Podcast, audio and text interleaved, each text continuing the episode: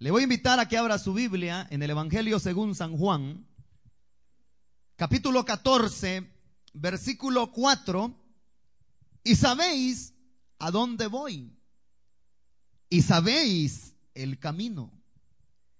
Le dijo Tomás, Señor, no sabemos a dónde vas. ¿Cómo pues podremos saber el camino? Jesús le dijo, yo soy el camino y la verdad y la vida. Nadie viene al Padre sino por mí.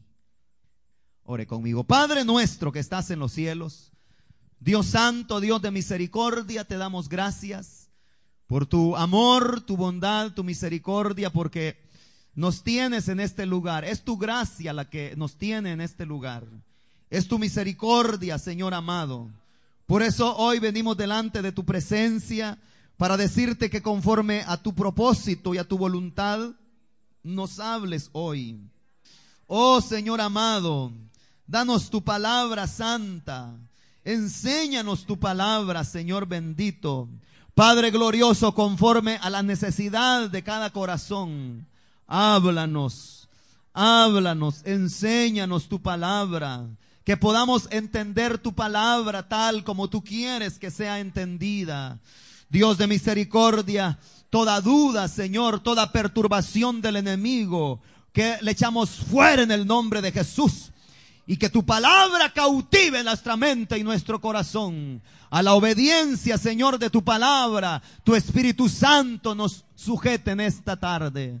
En el nombre de Jesús, tanto los hermanos aquí presentes como los que escucharán esta grabación, Padre Santo, sean bendecidos, sean edificados a través de tu palabra. Todos nosotros esperamos en ti. Gracias, Señor amado. Amén y amén, nuestro Señor. Estos versículos muy conocidos que hoy nos ocuparemos en meditar en ellos, es parte de esa conversación que Jesús tuvo con por lo menos dos de sus discípulos, Tomás y más abajo en el versículo 8 está la intervención de Felipe. Y es que este, como le digo, era Tomás, que Jesús le expresó más de una vez a sus seguidores que no siempre estaría con ellos, esa era la verdad que Cristo viene desarrollando, que Él no siempre estaría con ellos, no siempre andaría con ellos en esta tierra, sino que debería de partir al Padre después de morir, por supuesto, e ir a la cruz. Pero pareciera que en esta ocasión Jesús de nuevo, porque él muchas veces lo había hecho, de decirle a sus discípulos que él habría de padecer, que él debería, debería de ser entregado y que él debería ir a la cruz, él lo había hecho tantas veces, pero Jesús de nuevo en esta ocasión les anunció su partida. Como le digo, Jesús había, les había hablado tantas veces de, de este hecho, pero Jesús quería que ya era tiempo de que ellos supieran toda la verdad y que la entendieran, tal como él quería que fuese entendida. Y por eso en el versículo 4 Jesús les dice a ellos, hablándoles acerca de su partida, y les dice, y ya sabéis a dónde voy, les dice. Ustedes ya saben a dónde voy. Pero al igual que en muchos, ahora en día, muchas personas que no conocen la verdad de Dios, y que ignoran la verdad, no porque no haya quien se las explique, sino porque no quieren escucharla, la verdad. Los discípulos de Jesús también no habían comprendido esta verdad. La verdad de que Jesús habría de ser resquitado a ellos para ir al Padre. Y ellos tenían un concepto muy equivocado de Jesús, y es el que el concepto que ellos tenían era de que Jesús, el Mesías, como se les había profetizado siglos antes a través de los profetas, vendría como rey y que sería del linaje de David. Y por supuesto, si era del linaje de David, quien había sido rey de Israel, él venía, vendría más bien a ocupar el trono de David su padre, porque así lo había profetizado, lo habían profetizado los profetas, valga la redundancia. Así lo anunciaba la Biblia desde mucho antes, las escrituras. Entonces ellos cuando Cristo apareció, ellos querían de que Cristo pudiera correr o echar fuera a todos los invasores que habían en Israel, que en este caso eran los romanos, pudiera expulsarlos de ahí y establecer o restaurar el reino a Israel, como dice otra porción de la Biblia. Y que Cristo restaurara, restaurar el templo, restaurara eh, todas las cosas que habían existido en, en el tiempo de David y que se sentara en el trono y que empezara a reinar. Eso era lo que ellos creían que iba a suceder. Claro, Jesús lo va a hacer, pero no lo iba a hacer en ese momento. Eso está en el futuro todavía. Entonces ellos dijeron, bueno, ¿y cómo es esto si, si apenas llegando vienes y ya te vas? Y todavía no, no te has sentado en el trono. Si comenzando vas a, poder ganar popularidad entre la gente y resulta que, que, ahora ya te vas. Si nosotros queríamos que, que tú venías a establecer tu reino, a, a estar con nosotros, a reinar aquí en Israel, y que ese reino de quien Isaías había prometido, que vendría a ser Jesús, entonces, ¿y dónde está esa promesa? Pero Tomás habló en nombre de los demás. Tomás habló en nombre de el resto de los discípulos que estaban ahí. No se sabe si habían más de los doce, probablemente sí, porque aquí habla de Felipe en el versículo 8, y Felipe no era de los doce, Felipe era un discípulo, pero no era apóstol. Entonces Tomás habló en nombre de los demás y le dijo, no sabemos a dónde vas, le dijo. Porque Jesús les dijo, ustedes ya saben para dónde voy. Y se quedan ellos, ¿y para dónde vas? No sabemos a dónde vas. Porque Jesús daba por hecho de que ellos sabían para dónde él iba. Ya habían entendido ellos.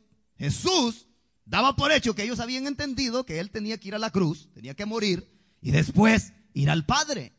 Pero ellos, le dice, le dice, dice, Tomás le dijo, dice, Señor, le dice, no sabemos a dónde vas. Ni siquiera idea tenemos para dónde te conduces. No sabemos si todavía ni, ni nos has dicho para dónde vas. Y claro, Jesús ya se lo había dicho un montón de veces, hermano. Muchas veces Jesús se los había dicho. Por eso Jesús les dice, ustedes ya saben para dónde voy. Pero, pero si ni siquiera sabemos para dónde va, le dice en el versículo 5. ¿Cómo vamos a saber el camino? Les? ¿Cómo vamos a ver por dónde irnos si ni siquiera nos has dicho para dónde vas?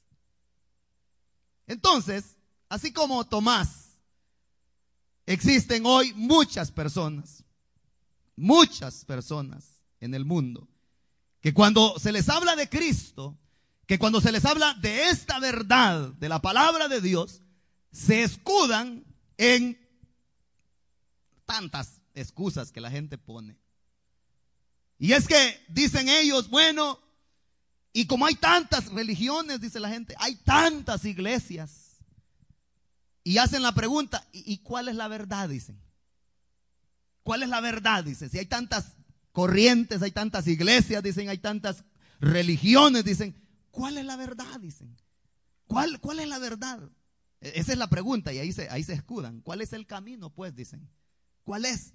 Si esta religión dice que ellos tienen la verdad, aquella otra religión dice que ellos son la religión verdadera, que ellas son la religión de verdad. Pero esta gente, así como Tomás, también existen muchos cristianos, gente que ya debería conocer a Dios.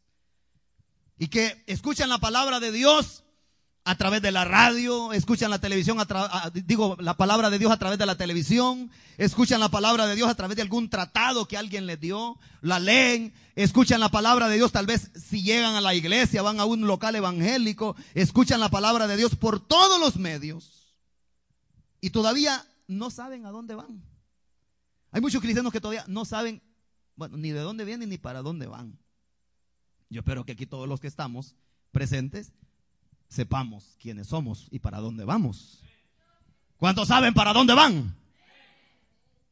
Ahora, pero hay muchos cristianos que todavía no tienen clara la verdad de Dios. Ahora, ante esta pregunta fuera de orden que Tomás le hizo a Jesús. Ante tal pregunta, sin fundamento, Jesús empieza a dar esta cátedra sobre su identidad. Jesús le dijo en el versículo 6, dice, yo soy el camino. Jesús usa esta palabra, yo soy, que es la palabra que Dios había usado en el Antiguo Testamento, que se deriva del griego, egos, yo soy, y es esta palabra que significa el que se sostiene por sí mismo. Eso significa la palabra yo soy. Por eso cuando el Señor mandó a Moisés a liberar al pueblo de Israel a Egipto, Moisés le dice a Jehová, y si me pregunta el faraón, ¿quién me envía? ¿Qué le digo? Le dijo. Dile, le dijo, que te manda el yo soy, le dijo. Porque no te conocen, no saben quién eres. ¿Qué le digo? A los de la corte del faraón, ¿qué le digo al mismo faraón si me pregunta, ¿quién te manda? Porque usted sabe que la palabra que Moisés lleva a ver a, deja ir a mi pueblo, dice Jehová. Le dijo al faraón. ¿Y quién es ese Jehová? Le dijo faraón. Porque esa pregunta se la hizo. ¿Y quién es ese Jehová? Porque usted sabe que los egipcios tenían muchos dioses. Tenían muchos dioses. Pero eran dioses como los dioses del mundo hoy en día, que tienen manos y no pueden palpar, que tienen pies y no pueden caminar, que tienen ojos y no, no, pueden ver, que hay que cargarlos para conducirlos de un lugar a otro. Pero este Dios a quien Moisés iba representando es un Dios que se sostiene solo, que no ocupa ayuda de nadie, no necesita que nadie lo sostenga, porque Él se sostiene solo. Es un Dios poderoso. Entonces, esa fue, esa fue la expresión de Moisés. El yo soy me envía. Porque así le había dicho Dios. Entonces, Jesús usa esa misma expresión porque Jesús es Dios. Yo soy, les dice. El camino, le dice. Jesús se nombró a sí mismo el camino. Un camino es un medio de comunicación o de tránsito, es un medio de tránsito que nos lleva de un lugar a otro. E-, Eso es un camino. Yo creo que es fácil de entenderlo. En la época de Cristo ya existían los caminos y él, como en muchas otras ocasiones, usó figuras, usó ejemplos de la vida diaria, de la vida cotidiana para darse a entender. Por eso Jesús cuando estaba con los pescadores y les hablaba de su reino, les decía que el reino de los cielos era semejante a una gran red, les decía él. Entonces todos le entendían. Y usaba figuras así descriptivas de la vida diaria para darse a conocer, para darse a entender. Entonces, en esta ocasión Jesús usó este ejemplo que era fácil de que todos lo conocieran porque todos sabían que, era un camino. Yo soy el camino, les dice. Porque Jesús es el camino por medio del cual nosotros podemos llegar a dónde? Llegar al Padre, llegar al cielo. Es a través de Cristo que se llega al cielo. Es a través de Jesucristo que podemos conducirnos a la gloria eterna, a la salvación de nuestras almas. Es a través de Jesucristo el camino nuevo y vivo que podemos llegar a la patria celestial, a la ciudad hermosa que Él ha prometido para todos aquellos que le reciben en el corazón. E-, ese, él es el camino. Por medio de Él se llega a la patria celestial. Muchas religiones se han levantado en el mundo. Muchas organizaciones, muchas denominaciones diciendo que son la religión oficial. Tal vez son las religiones oficiales, pero del gobierno, pero no del cielo. Muchas organizaciones se han levantado diciendo que ellos son el camino correcto, que por medio de ellos se encuentra el perdón de los pecados, que es a través de esa religión que se puede llegar a Dios. Jesucristo dice todo lo contrario, dice que no es la religión, no es ninguna organización, dice yo soy el camino, dice el Señor. Él es el camino. Porque unos dicen que se llega a Dios a través de la meditación. A través de la meditación, la mente y el alma se eleva, dicen, hasta Dios, dicen. Eso dicen los gnósticos. Otros dicen que a Dios se llega a través de las indulgencias y la flagelación del cuerpo. Que es ahí que se llega, por medio de eso se llega a Dios. Otros dicen que es a través de la caridad y las buenas obras que se llega a Dios. Esa es otra corriente. Otros dicen que es a Dios por María, dicen. Eso es lo que dicen otros. Otros dicen que a Dios se llega a través de la mediación, dice, de los santos, dicen, de algún santo. Pero esas son mentiras del diablo, hermanos, y que el Señor lo reprenda.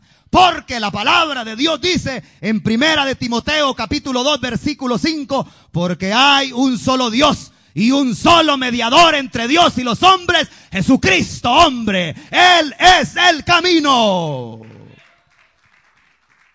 Él es el camino. No hay otro camino y si lo hay, ese es un atajo. Esa es una vereda. Pero el camino correcto es Jesús. Hay un dicho por ahí, quizás usted ya lo ha oído, dice, todos los caminos conducen a Roma, dice la gente. Tal vez pueden conducir a Roma, pero a Cristo, pero a Dios, pero al cielo, solo hay un camino, es Jesucristo, el Hijo de Dios. Sí. Ahora, Jesús les vuelve o les dice la otra, la otra característica o, lo que es Él, les dice, yo soy, le dice, la verdad. Yo soy el camino. Pero también le dice, y la verdad, le. Él se autodenominó la verdad. La verdad encarnada. La verdad hecha hombre. Muchas personas a lo largo de los siglos han buscado la verdad. Los griegos eran diligentes en la perfección, en buscar la perfección y la verdad. Eran grandes investigadores, buscadores de lo recto, de la excelencia, de la verdad. Pero a lo largo de los siglos, las culturas han buscado la verdad a través de la ciencia, la buscan a través de la filosofía y la han buscado a través de los experimentos, pero no la encuentran. No la encuentran. No la han encontrado. Cuando Jesús fue arrestado y fue llevado ante las autoridades romanas, precisamente ante Pilato, Jesús le dijo, todo el que es de la verdad, le dijo, todo el que es de la verdad, oye mi voz, le dijo a Pilato. Cuando Pilato lo estaba interrogando, ¿quién era él? ¿Eres rey? ¿Eres el Mesías? ¿Eres el Hijo de Dios? Todo le dijo el Señor, aquel que es de la verdad. O sea, todo aquel que es mío, le estaba diciendo el Señor, porque Él es la verdad. Todo aquel que es de la verdad, oye mi voz, le dijo Jesús. Pilato se quedó pasmado. Y lo único que puede decirle a Jesús fue otra pregunta. ¿Y qué es la verdad? Le dijo. Y hablando con él estaba. Porque no lo conoció. Porque Cristo es la verdad. ¿Y qué es la verdad? Hoy en día mucha gente todavía en pleno siglo XXI anda en busca de la verdad. Porque han vivido engañados a lo largo de los años. Toda la vida la religión nos ha embobado y nos ha querido negar la verdad.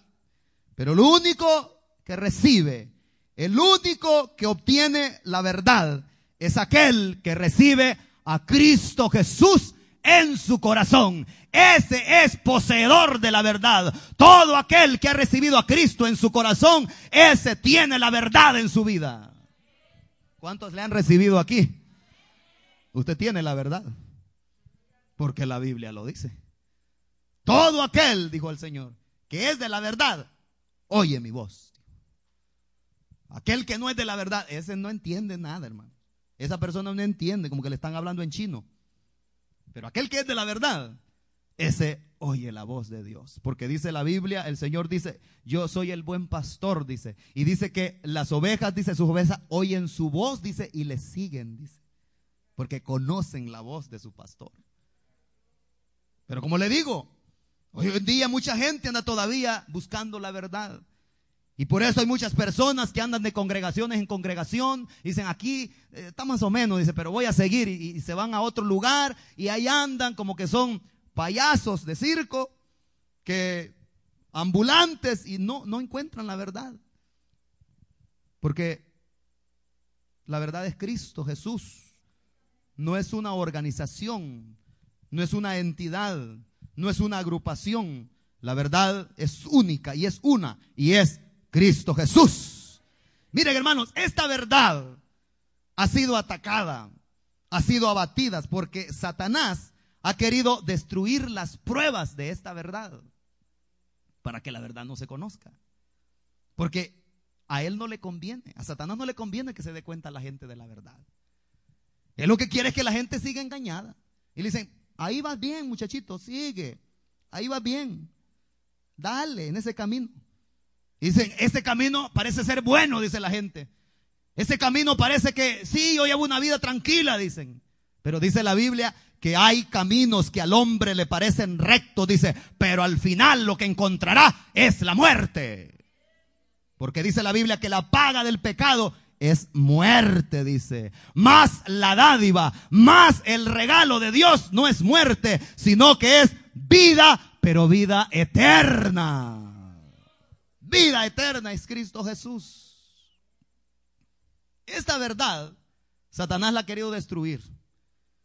Satanás quiso destruir la verdad. Esta verdad fue maltratada, fue rechazada. Esta verdad fue torturada. Esta verdad fue azotada. Esta verdad fue clavada y colgada en una cruz. Esta verdad fue enterrada porque Satanás quería enterrar las pruebas de la verdad.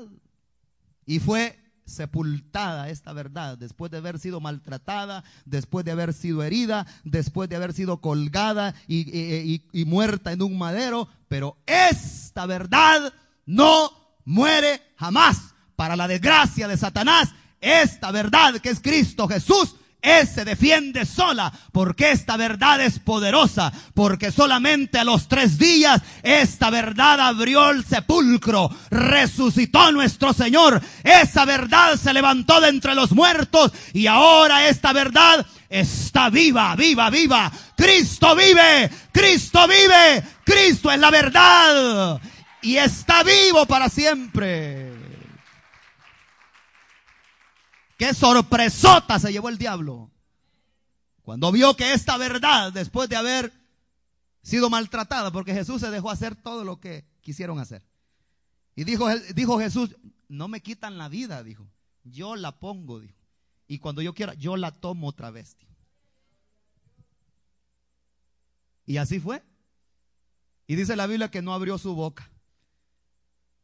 Y tú eres el, el verdadero rey, le decían. No abrió su boca. Y le decía el emperador, hazme un milagrito, aunque sea hombre. Y no abrió su boca. Y dice la Biblia que como cordero, dice, fue llevado al matadero. La verdad no abrió su boca. Y, Jesucristo dejó que hicieran todo lo que quisieron hacer con él. Porque ese era el plan del Padre. Ese era el plan de Dios. Pero como es la verdad, por eso usted no ande ocultando nada. Mejor sea sincero o sincera. Porque tarde o temprano la verdad se va a dar cuenta. La verdad va a salir a luz. Y es más vergonzoso todavía ser sorprendidos en mentira.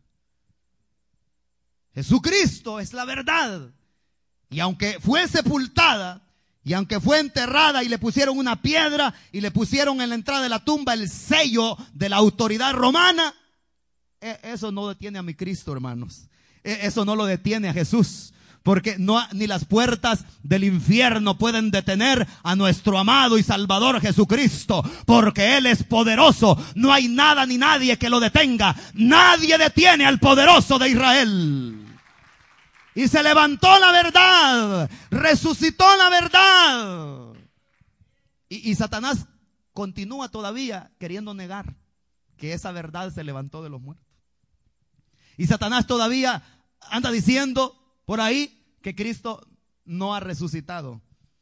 Cuando dice la Biblia que hay pruebas indubitables de que Cristo resucitó. Porque si Cristo no hubiese resucitado, no hubiesen milagros, el Señor no nos hubiese salvado, no estuviéramos en este lugar, no sintiéramos su presencia, pero sabemos que Él vive, Él vive, Él vive. Y Él nos ha lavado con su sangre preciosa. Gloria sea el nombre de Jesucristo.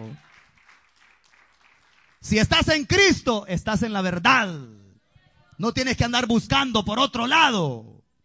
Si conoces a Jesús, has conocido la verdad. Repito la pregunta, ¿cuántos han conocido la verdad? ¿Cuántos han conocido la verdad? Maravillosa verdad. Porque antes estábamos ignorantes, no sabíamos. No sabíamos porque Satanás nos tenía todos embobados.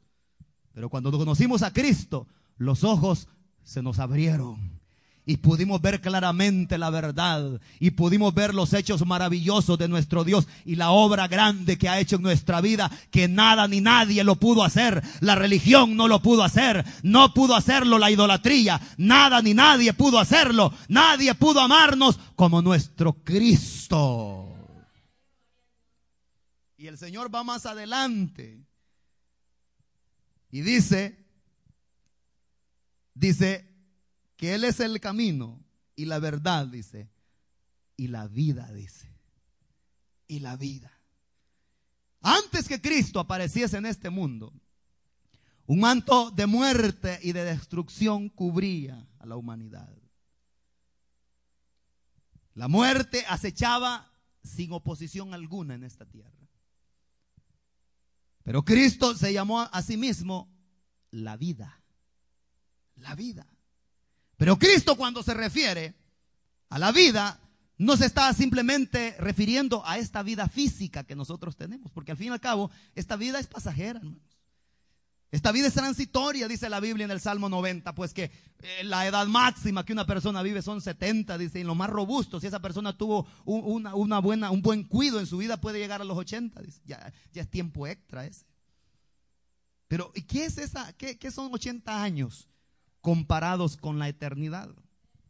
Eso es poco, es nada. Dice la Biblia que nuestra vida es como un sueño, como un pensamiento. Uno se acuesta a las 8 de la noche, se despierta otro día a las 8 de la mañana, le parece que acaba de acostarse y estuvo 12 horas dormido. No sintió el tiempo. Dice, si me acabo de acostar. Porque así dice la vida, la Biblia, que es la vida, es como un sueño, dice, como un pensamiento. Como el día de ayer que pasó, dice. Como la hierba que ahora crece y es cortada, dice. Y el viento se la llevó. Y ya. Pasó de moda. Como una flor, dice la Biblia, es la vida. Entonces, pero Cristo cuando se refería a la vida, que Él era la vida, se estaba refiriendo a la vida eterna, no a la vida física. Aunque también nosotros, desde el momento en que conocimos a Cristo, nuestra vida de miseria cambió. Porque Cristo viene a cambiar la vida completamente. Pero Jesús se está refiriendo a esa vida que se encuentra después de la muerte. Porque hay algunas personas que dicen, bueno, si ya, ya se murió, dicen, ahí terminó todo. Dicen, mentiras. Eso, ahí comienza apenas. Ahí comienza apenas. Cristo se está refiriendo a la vida eterna, a lo que viene después de la vida física. Pero la vida que Cristo ofrece, la vida que Cristo da no es una vida de miseria, no es una vida de sufrimiento. Él dice en su palabra, yo he venido, dice, para que tengan vida, dice, y para que la tengan en abundancia, dice. Porque así de abundante es la vida que Cristo da. Porque la vida que nosotros teníamos en el mundo era una vida de miseria, era una vida de congojas, hasta matarnos queríamos ya. Me quiero dar un balazo, decían, ni siquiera pistola tenían. Porque esa es la vida de miseria que da el diablo. Esa es la vida de miseria que da Satanás. Pero la vida que Cristo da es una vida de alegría, es una vida de gozo, es una vida no de tristeza, es una vida de abundancia, es una vida feliz, porque Cristo Jesús nos ha hecho felices. Gloria al nombre de Jesús. Por eso mire usted el mundo, ¿cómo está? En miseria, en tristeza. Cada día hay más asesinatos, más suicidios. Porque la gente dice, ya no tengo razón para vivir, mejor me voy. Eso es lo que el diablo les dice. Quítate la vida. Tú no sirves para nada. Tú eres un miserable. ¿Para qué estás viviendo? Eso es lo que el diablo dice. Pero Jesús dice, yo he venido para que tengan vida, dice. Es todo lo contrario. Y, no una vida cualquiera. No, no una vida ahí de miseria y andarnos comiendo las uñas. Es una vida abundante, dice. Es una vida abundante. Abundante es la vida que Cristo nos ha dado. Gloria sea el nombre maravilloso de Jesús. Abundante es la vida que Cristo da. ¿Cuántos gozan de esa vida? Maravillosa vida. Y no se arrepiente usted de haber conocido a Cristo. Yo no me arrepiento, ya llevo 21 años de conocerlo y qué lindo es andar con Cristo, qué precioso es ser compañero de Jesús, qué precioso es que Él sea nuestro compañero y que cada día sus misericordias son nuevas y si estamos enfermos, el Señor nos sana y si estamos tristes, Él envía al consolador, al Espíritu Santo y nos consuela y si estamos en escasez, Él es nuestro proveedor. Gloria sea el nombre del Señor. Y cuando estamos en Cristo, la muerte ya no nos espanta. Porque Satanás siempre ha enarbolado el imperio de la muerte y siempre anda amenazando a la gente, te voy a matar. Porque eso es la única arma que tiene. Y aquellos que están indefensos, aquellos que no tienen a Cristo en su corazón, lo que oye, cuando oyen estas palabras, se echan a temblar. Pero nosotros los que estamos en Cristo, ya no le tenemos miedo a la muerte, porque Cristo Jesús la venció en la cruz del Calvario. Él nos ha dado la victoria, aún en contra de la muerte, porque Él es la vida. Sí, Él es la vida. Ya no hay problema, hermanos. Y si la muerte viene, nosotros lo que, lo, que, hemos creído en la palabra de Dios es que la muerte es solamente un reposo. La tumba es el hecho del reposo nada más. Y ahí vamos a dormir para mientras suena la trompeta. Y cuando la trompeta suene, dice la Biblia, que los muertos en Cristo resucitarán primero, dice la palabra del Señor. Sí, si hasta ganas de morir se le dan a uno, sí. Sí, por eso Pablo decía, yo ya quisiera irme, decía Pablo, pero por causa de vosotros, mejor estoy aquí. Pero yo quisiera estar en la presencia del Señor ya, decía Pablo. Porque Cristo es la vida. Cristo es la vida. Esa vida que Cristo da está disponible todavía. Porque no solamente nosotros que estamos aquí, que hemos sido salvos, ya somos los únicos. No, la vida que Cristo da todavía está disponible. ¿Cuántos quieren vida aquí? Sí, si usted le pregunta, ¿qué, quieres? ¿Que te mate ya o quieres seguir viviendo? Pues obvio, usted le dice, no, pues yo quiero seguir viviendo. Entonces, esa es la pregunta que hoy Dios le hace a los amigos aquí, a los que no conocen a Cristo. ¿Qué quieres? ¿La condenación eterna? ir al infierno, al lago de fuego que dice la Biblia que nunca se apagará, donde el gusano no muere. ¿O qué? O vivir en la eternidad con Cristo. ¿Qué escoge? Tienes que coger algo. No puedes decir, no, me quedo aquí en medio mejor. Ni aquí, ni, ni de aquí, ni de allá. No. No, no se valen. No hay puntos medios aquí. Aquí no hay neutralidad. Aquí te vas para un lado, te vas para otro. Como dijo Martín Lutero, al hombre lo monta Cristo, lo monta el diablo, dijo. Y es cierto. Nadie puede decir, no, yo, yo estoy aquí en medio, yo no soy ni de este lado ni de este otro lado. No, no hay puntos medios. Quiera Dios que escojas a Cristo esta tarde que escojas a Jesús, porque dice la Biblia que ninguna condenación hay, dice, para los que están en Cristo. Y a Satanás ya no tiene eh, dominio sobre nosotros, ya la muerte no se puede enseñorear de los cristianos, de los hijos de Dios, porque Cristo Jesús nos ha dado la vida. Y eso es lo que la muerte se reía carcajadas cuando Cristo expiró en la cruz. Es mío, dijo, es mío, es mío, decía la muerte, es mío, lo vencí, lo vencí. Este que levantaba a los muertos y a los paralíticos, ahora lo tengo bajo mi dominio, decía. Eh, por un momento. Y se reía carcajadas la ganchuda esta, la muerte. Se reía carcajadas y el diablo también, el infierno hizo fiesta. Y los demonios brincaban y bailaban de alegría porque el Hijo de Dios había sucumbido en la cruz del Calvario. Pero esa fiesta le duró poco porque a los tres días el Hijo de Dios, que es la vida, se levantó victorioso de entre los muertos y ahora está sentado a la diestra del Padre intercediendo por nosotros y ofreciendo vida para los que vengan a Él. Él está vivo. Bendito el Señor. Eso es cuento, hermanos, que lo sacan para Semana Santa cargando ahí. Y el muñeco ahí todo moribundo, todo derrotado, todo herido.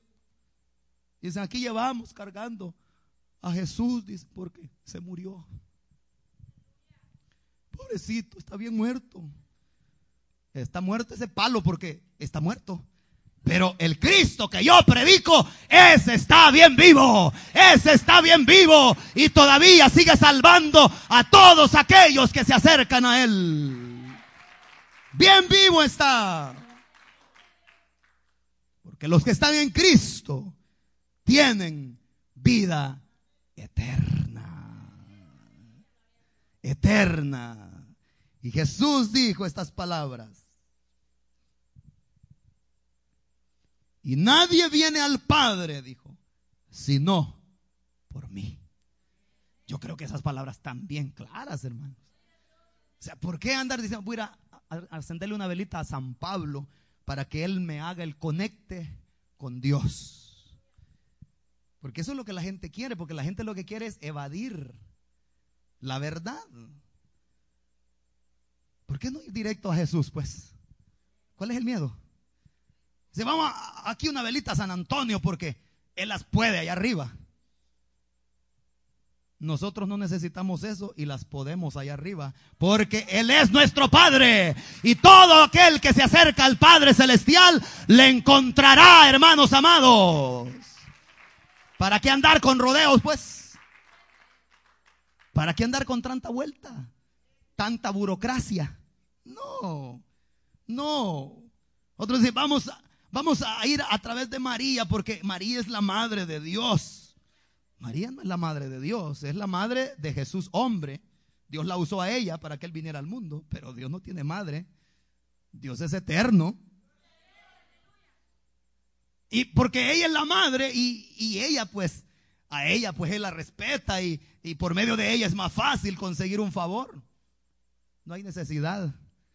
Vaya a Cristo Jesús Vamos directamente a Cristo, nosotros los cristianos. Vamos directamente a Cristo. El Señor dice en su palabra, todo el que a mí viene, no lo echo fuera, dice el Señor. Todo el que a mí viene, no lo echo fuera, dice el amado.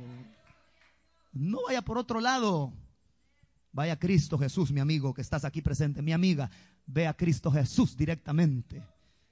Si vas a Cristo Jesús directamente, tu vida no será la misma todo lo cambia el Jesús. Él nos ha cambiado. Él me ha cambiado a mí y ha cambiado a muchos de los que están aquí presentes. Nos ha cambiado por completo. Si te hubieras dado cuenta cuánto y quiénes éramos antes. Pero Cristo Jesús hizo una obra completa porque Él no anda dando unos brochazos de religión tapando medio las manchas. Él nos lavó por completo porque la sangre preciosa de Cristo Jesús nos ha limpiado de todo pecado. Porque la religión es lo que hace. La religión medio antigua a la gente, ya, ya estás bueno, le dicen. Como cuando hay paredes manchadas, dicen, unos medio brochazos le voy a dar para mientras vengan las visitas. Y ya, a tapar medio esto. No, Jesús no nos medio santiguó.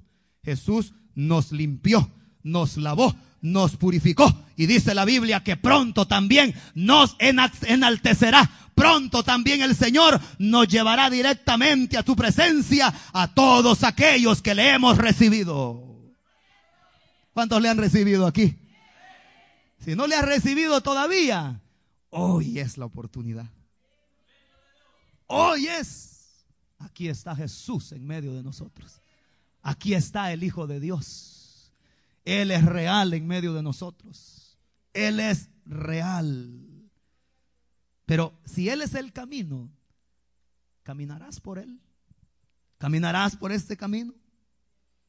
¿O seguirás por el otro camino que es muy ancho, lleno de placeres, lleno de tantas diversiones pasajeras del mundo y basura que conduce a la perdición? ¿O este camino que es cierto, es estrecho y lleno de dificultades, pero al final te está esperando el amigo con los brazos abiertos? Vale la pena mejor caminar por el camino correcto que es Cristo Jesús. Vamos a orar. Cierra tus ojitos.